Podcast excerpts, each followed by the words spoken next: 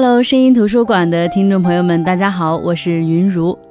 我记得两年前，我住在南郊公园旁边的一个小区里，当时是花了一千五百块钱租了个四室两厅，楼上还带个露天花园的小复式。每天上班特别特别的折腾，要走很长一段路才能到公交车站，然后下车还要走一段路才能到单位。但是在城市都是钢筋混凝土充斥其中的时候，我那时特别庆幸为自己选了一片净土。当时找到那个地方的时候，被他们小区门口经过的火车吸引了。每天上班下班，都会有火车在我旁边呼啸而过。但是每次火车经过的时候，火车道旁边的居民就好像是没有听到任何响动，依旧该干什么就干什么。可是每一辆火车经过，我都会转过头去看。高速度的动车，车厢非常多的特快，经典的绿皮火车，还有拉煤拉货的火车，甚至我还见过拉坦克的火车。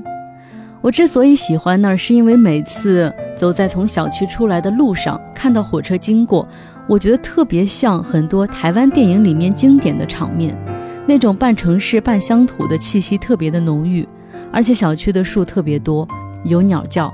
我第一次跟着中介走进那个小区的时候，就听到了鸟叫。我当时想，在城市里听到那么悦耳的声音，真的是太难得了。不过后来因为电台搬到马栏山，我就必须要搬家了。当时我无论怎么找，都再也找不到那么像家、那么宜居的地方了。住在那里的一年里，无论是下雨下雪，无论路多难走，我都没有想过离开那儿。即使它交通不方便，即使它偏远，没有都市的繁华，但是我觉得生活的地方，生活的家就应该是那个样子的。从我家的阳台往南看过去，景色特别好。往北流去的湘江旁边是一条蜿蜒过来的铁轨，时不时有火车探出头向我奔过来。我舍不得搬家，也舍不得每天晚上轰轰隆隆的火车声。很奇怪，我的睡眠其实挺浅的，但是在那一年里，我好像从来没有被火车声吵醒过，不管是轰轰隆隆的，还是很长的鸣笛声。当然，我印象最深刻的就是在每一个无所事事的周末的下午，我喜欢坐在飘窗上，看着忽而接近、忽而远去的火车，看着我手里的那本书，我总觉得那就是理想的下午。能听到火车的声音是幸福的，因为火车代表着远方，要去远方，远方就是梦想。能在听到火车声的时候看着手里的那本书也是幸福的，因为书就是诗意的生活。那你有过一个理想的下午吗？你理想中的下午应该是什么样子的呢？今天我就跟大家来分享台湾作家舒国治的这本书《理想的下午》，来听听他生命当中晃晃悠悠的慢时光。《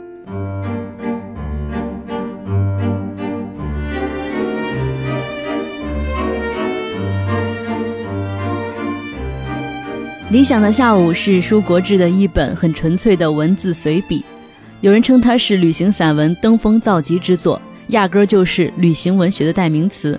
当时呢，据说是一出书的时候就已经成为经典，成为台湾文学青年人手一册的街头暗号。当然，我手中拿的这本《理想的下午》是舒国治的第一部简体版的作品。这本书的编辑推荐说是这本书是以一种超俗的眼光与闲散的人生情怀，讲旅行，讲山水，看待周遭，寻觅佳境。其实和我之前分享过的台湾作家吴念真一样，舒国治呢也是一九五二年出生的人，同样也是台湾人，靠码字为生，是六十年代在西洋电影与摇滚乐熏陶下成长的半城半乡的少年。所以你们应该知道，我当时觉得我住在那个南郊公园旁边的小区，有种半城市半乡土的浓郁气息。那种感觉真的是受台湾的作品和电影的影响，因为这一代人，包括吴念真、包括舒国治，还有杨德昌，他们几乎都是半城半乡的少年。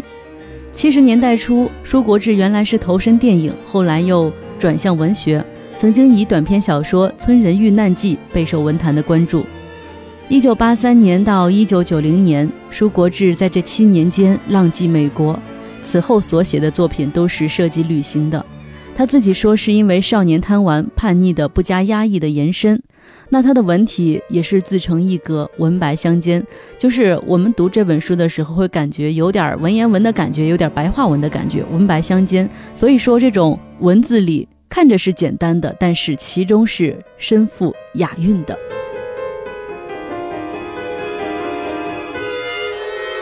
有人说这可能是跟他平常的清简度日有关，文字看上去就是清清简简的，其实是非常有内涵的。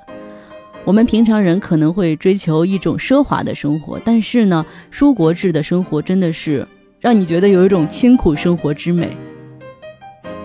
而一九九八年他获得长荣文学奖的那个作品《遥远的公路》，就是他这种生活和创作的写照。翻开《理想的下午》，我们会发现舒国志好像就是个闲不住的人，走过南，闯过北，看他的文章有一种古风，但是呢。又没有那么冗繁难讲，行文比较简洁，但是下笔的时候用词啊或者用句的时候不是很冷僻。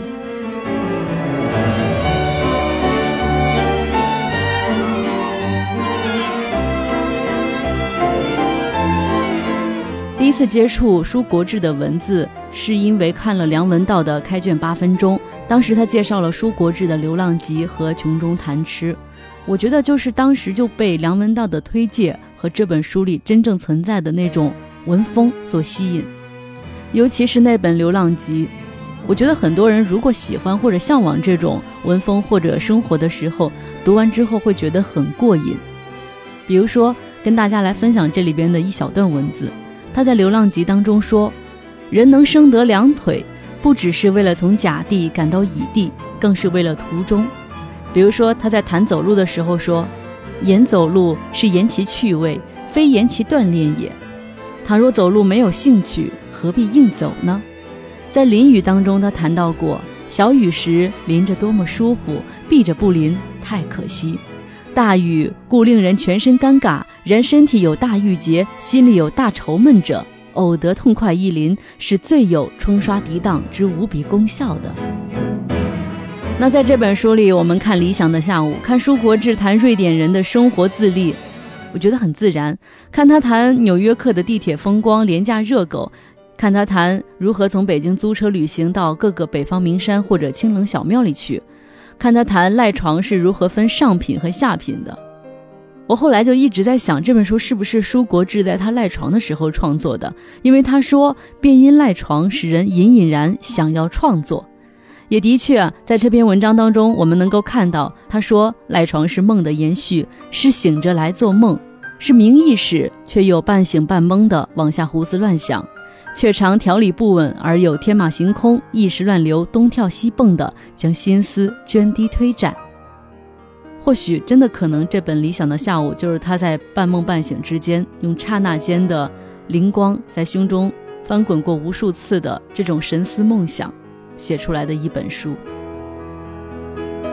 舒国志在理想的下午中行走，这个理想的下午必须是在理想的城市，有理想的河岸、理想的街树、理想的黄昏、理想的街头点心，乃至理想的阵雨，要有下午的音乐，要有未知的喜悦。当然，这一切都有赖理想的下午人。其实呢，呃，在书中看这段文字的时候，会突然想到《花儿与少年》。当时他们去英国也好，或者说去每一个旅行地点也好，每次镜头下他们都是洋溢着笑脸，或者说是看到他们带着喜悦的笑脸去他们想去的那个目的地。这个时候再配着一点音乐，看着那些美妙的风景，我真的觉得这样的时刻应该是最美妙的吧。舒国志说：“人是最难得的，导游难得，游伴难得，路人难得，但是最最难得的还是心境。”他说：“京都还是斯德哥尔摩，到处都是游客。游客之游不是游学之游，而是溯游而上的游。多数是体力活，为了看点风景，明星赶场一样的跑，仿佛那些鱼拼了老命跑到上游排卵，完成了传宗接代的大事儿一样。但是舒国志的游是悠悠岁月的游，有时早起出门，天黑才回家，整日在路上。”但是呢，也不赶路，只是闲散的在城市街巷间踟蹰，在乡村城镇间游荡。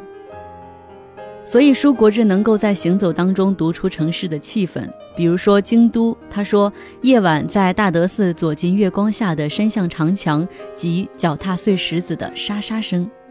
另外呢，舒国治强调的是清淡素朴的生活，他把这种生活的理念延伸到了他的旅行，甚至是日常起居当中。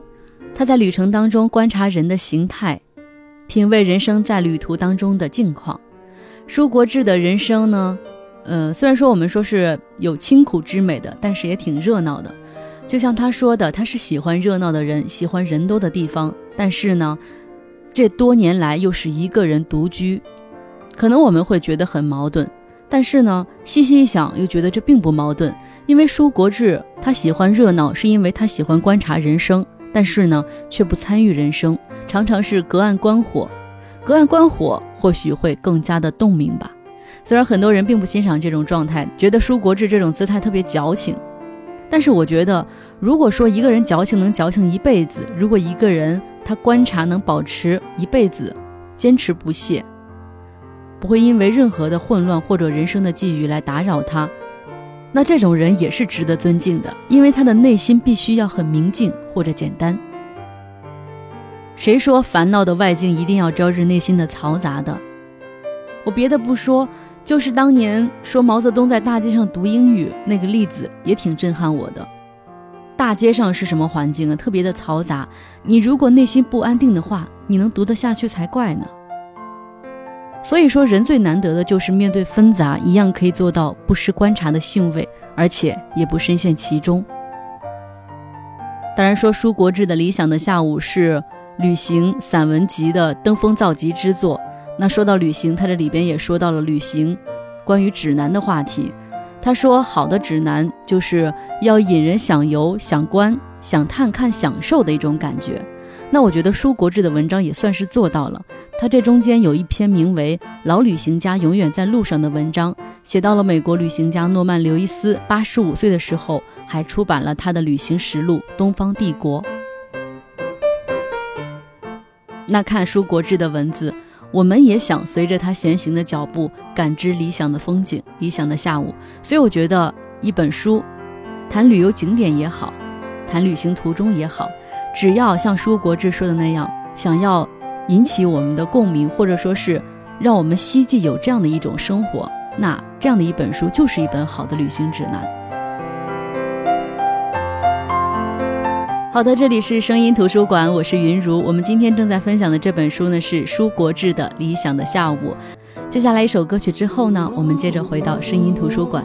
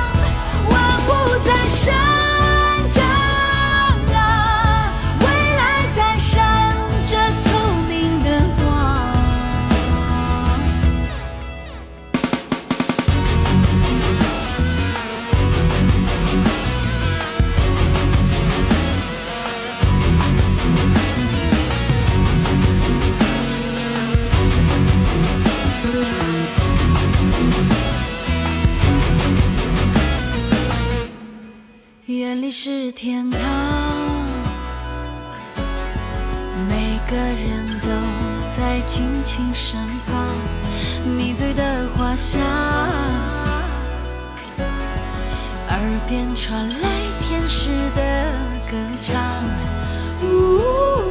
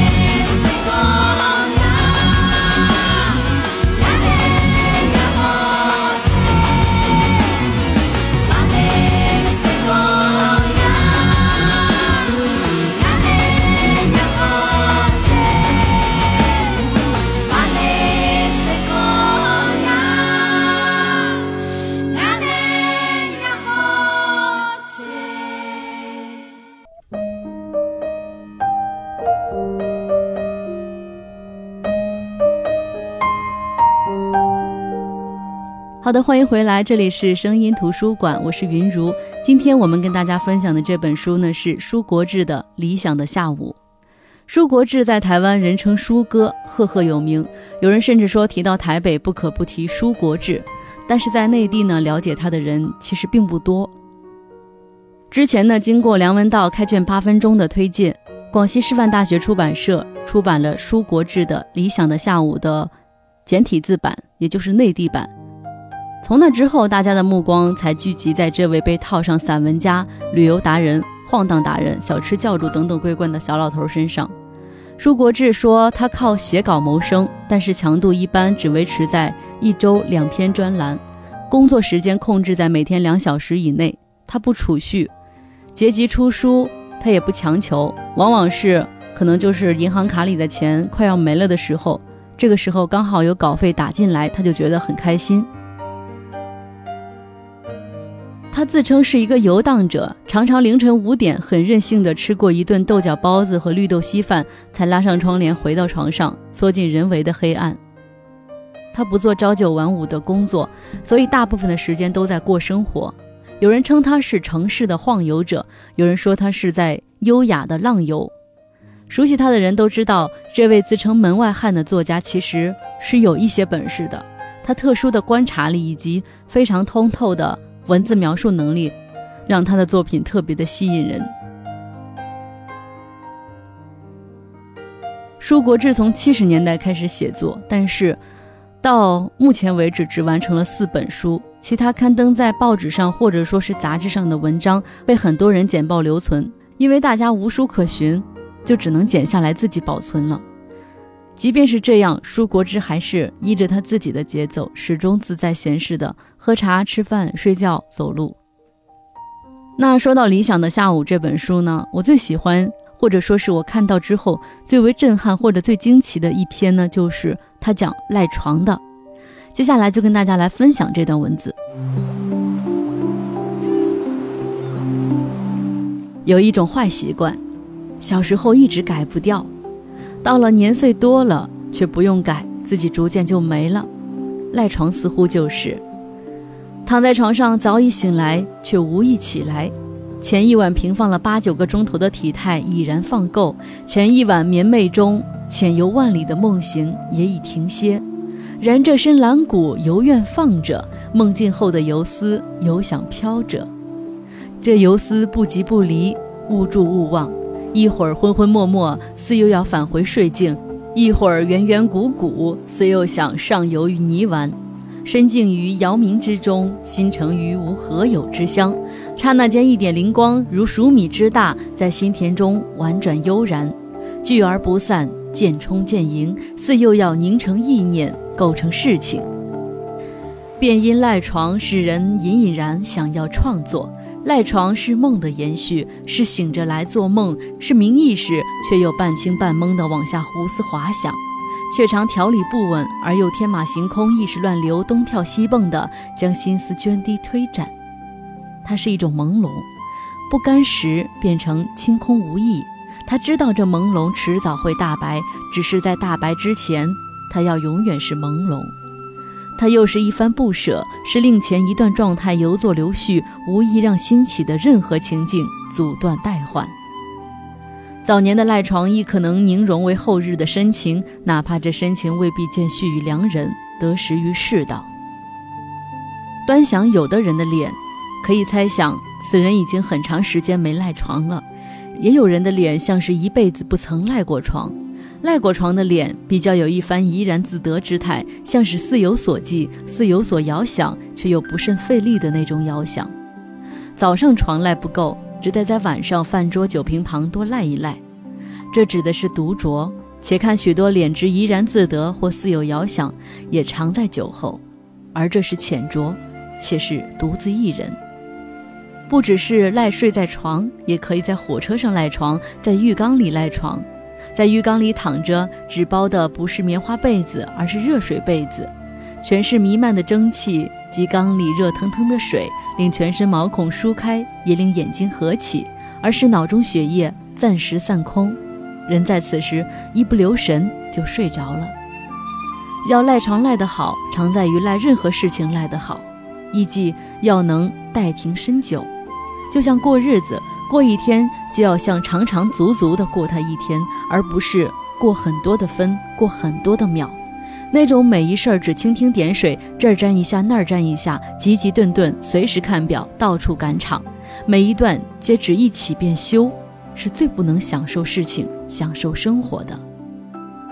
看有些人写的书，便知道什么人赖床，什么人不赖床。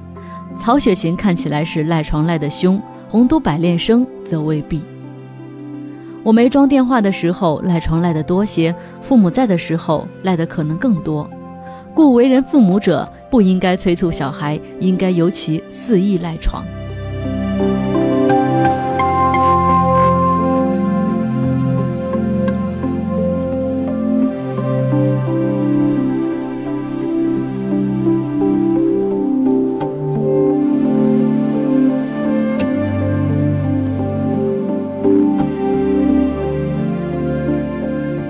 那这段文字呢，就是《书国志》的理想的下午当中有关赖床的文字。听这段文字，我不知道大家听懂了没有？因为这文章确实是半文半白，看着非常非常的舒服，但是读的时候呢，我觉得还是比较难读的。因为有些文字你看的时候你知道它什么意思，但是我相信我发完音，把这个字给念出来，你们还是有点迷迷瞪瞪听不懂的。所以，我建议大家可以把这本书找来读读，当然是对这本书感兴趣的人，因为这本书相对来说，我觉得还是比较小众的，不是像小说故事一样大家都能看得懂，大家看着都非常的热闹。这本书还是比较清冷的。当然，如果不想买书的话，也可以关注一下声音图书馆的微信公众号，微信搜索“声音图书馆”，添加关注即可。我每天的推送当中呢，都是当天要分享的节目的内容。